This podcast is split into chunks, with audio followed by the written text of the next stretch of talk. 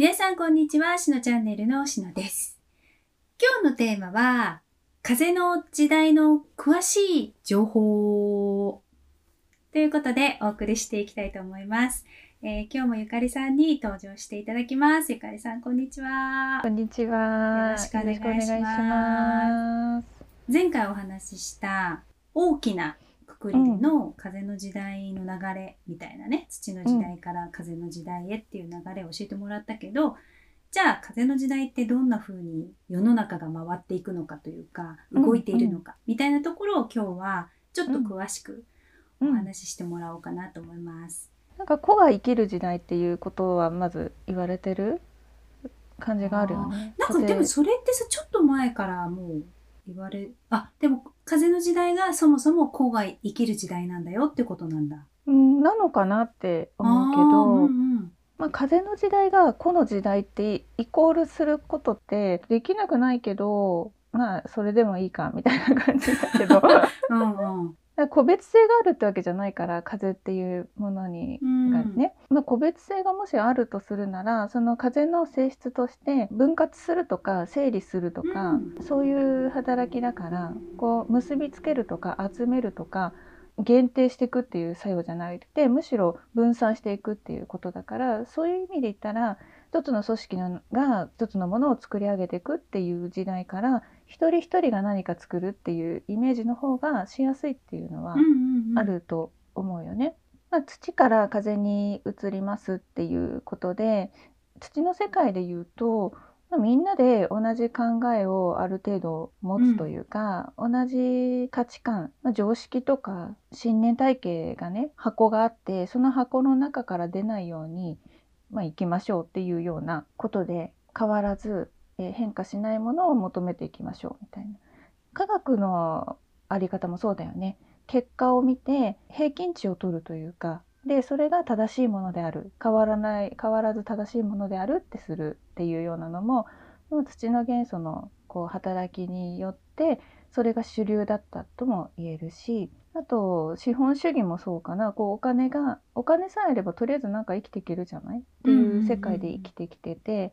それもお金っていうのもやっぱ土の元素が表すものだから、まあ、単なるものじゃない効果とかうんうん。紙とか。うんでそこに意味を与えるみたいな、うんうん。で定義づけしたものっていうのに価値を持たせるっていうことで安定させていくっていうようなことをしてたけれど、もうそういうのももっと分散していくっていう感じになるから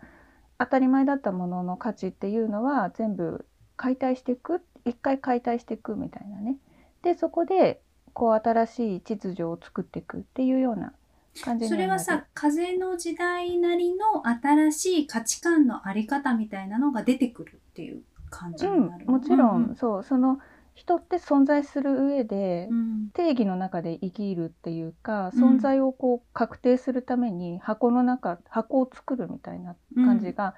ある程度あるから、それがそのどこに所属するかっていうことにもなってくるんだけど、うん。社会っていう範囲の中で生きてる人っていうのもいるし、うん。あのもっと広い意識体があるっていうことが分かっていればそれに基づく、でそのスターピープルの話とかもしてるけどだ所属先がより大きくなればその構成をに所属した人間として生きるっていうことになるわけだから、構成として大きい小さいで今のこの肉体を持った自分自身の存在の大きさみたいなのも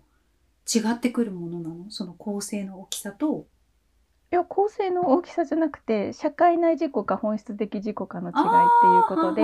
でその社会ってやっぱ限定されてるから小さいって言っていいし、うん。でこの世界全てとか宇宙全てって言った時に構成の意識で生きるというか、ルーツのある構成で生きるってなるとやっぱ大きいっていうふうに言っていいかなっていうことね。うんだからなんか個の個で生きますってなった時になんか孤独になっていくのかとか一人で何かするのかっていうよりは思いがちになっちゃう。うん、よりはより大きな意識に所属していくっていう風に考えた方がいいし横のつながりっていう人と人のつながりっていうのはもっと広がるって考えた方がいいってこと。やっぱ孤独な感じというか一人でやっていかなきゃっていうよりは本当の自分っていうのを取り戻して公正にルーツのある本当の自分っていうのを取り戻してそれって非常に安心してる状態だからむしろその小さい範囲でいることが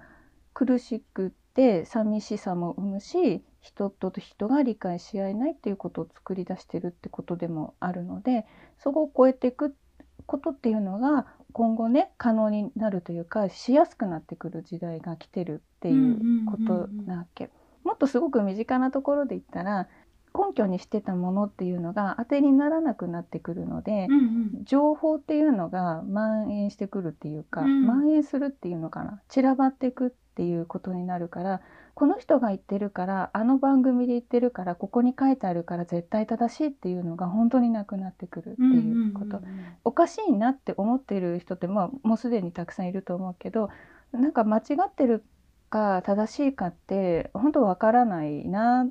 っていうふうにはみんな感じてると思うし、うん。でそうなった時に何根拠にするのっていうことになるから、うん。やっぱその不安定さってあると思うのね。誤った情報っていうのも影響力を持ってしまうっていうことも考えられるってこと。間違っていても間違っていても、うん、今までってその限られた範囲内のルールがあってそのルールに基づいているか基づいていないかによって、うん。だからソースどこって聞くみたいなね、うん。どこのそれ情報ソースどこにあるのってやれやればよかったのがそうじゃないことも全然ありだよねっていう風になってくるから、うんうんうん。そうすると今まで自分が基準にしてたことっていうのに気づくってこともあるあるし、うん。あこういうことを価値観の軸にして自分はやってたんだなっていうのにも気づくし、うんうん。それが頼りにならないんだなっていうことにもなってくるしでそうすると本当に自立していかなきゃいけないっていう自分で考えなきゃいけないとかしなきゃいけなくってでだから本を読んでもネット調べても誰かに聞いても確かな回答が得られないというかうん。そこにそこでこうこれが合ってるんだっていうふうになかなかしづらくなってくるっていうのがあるうんわけね。もう今し今切にそれを感じてる。あそうなの？インターネット会社をどこにするか問題は。あ ネット環境がね。う、うんんそうだね。でそこら辺もそのあの自分で考えるとか、まあ、自分で考えるっていうとすごく狭くちっちゃくなっていくような感じがすると思うんだけど、まあ、実際ね風ってネットワークでつながるっていうイメージが強くてそれはその自分の中から全部につながってるっていうことでもあるのね。うんでなんか静かに深く考えていって眠って起きたらあこうすればいいんだってわかるっていうようなそういう確かめ方っていうのかな、うんそれがの方が真実味を帯びてくるっていうのがこれからの時代だと思うといいかなと思うね。なかなかその夢を見てあこういうふうにやっていこうっていうふうに思うようになってくることも掴むまでには時間がかかる。うん、慣れてないよね。うんやっぱその目に見えるものに頼ってるっていううんことだから、起きてる時に調べた方が確実だってやっぱ思うし、んそこに根拠があるっていう風にしてるわけだからものすごく慣れないよね、うんそんな自分の中からネットワーク上に広がってる情報があるなんて。ネットワーク上に広がって全てにつながってるなんていうのはなかなか実感しづらいしでそういう知識を得る方法っていうのにも慣れてないし、でまあ夢を使うのが一番手軽だよっていうのはエーテル体の体験って結局そのネットワーク上で広がってるっていうのはエーテル体のこう網目っていうかっていうことだから、まあ、そこの扱いに慣れていくっていうことが大地に足をつけずにネットワークの上に立つっていう、うん。そういう自立の仕方っていうのか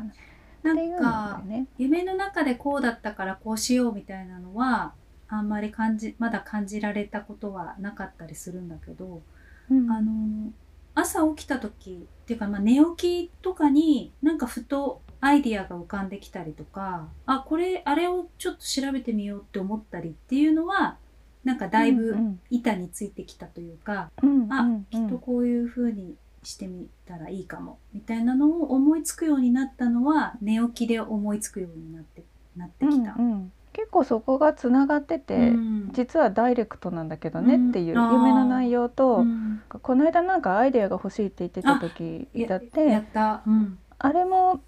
手がかりにはなってるあうあれ？あの夢ね。なんだけれど、うん。どんな夢かちょっと今思い出せないけど。うん、なんかそのこう夢を反復するように思い出していくと、うん。それを体験振り返りながら解釈っていうのが少し当てはめられていくとっていうか、うん。そうするとそのダイレクトにあこういうことだこれをやれってことだっていうふうになるんじゃなくって、うんうんなんか全然別のところでふとこれだあこれやってこうっていう風になるっていう,、うんうんうんうん。そこの結びつきっていうのかな、うんうんうん。それはもう精神と物質のを再結合するっていうことなんだけれどそこにはやっぱちょっとコツがいるというかうん慣れがいるし、テクニックが必要なのかなとはちょっと思うけどね。風の時代のつかみ方皆さん分かったでしょうか？自分で思ったことをす強い信念を持って自信を持ってやってみるっていうのも一ついいかもしれませんね。ということで次の動画も見てねじゃあねー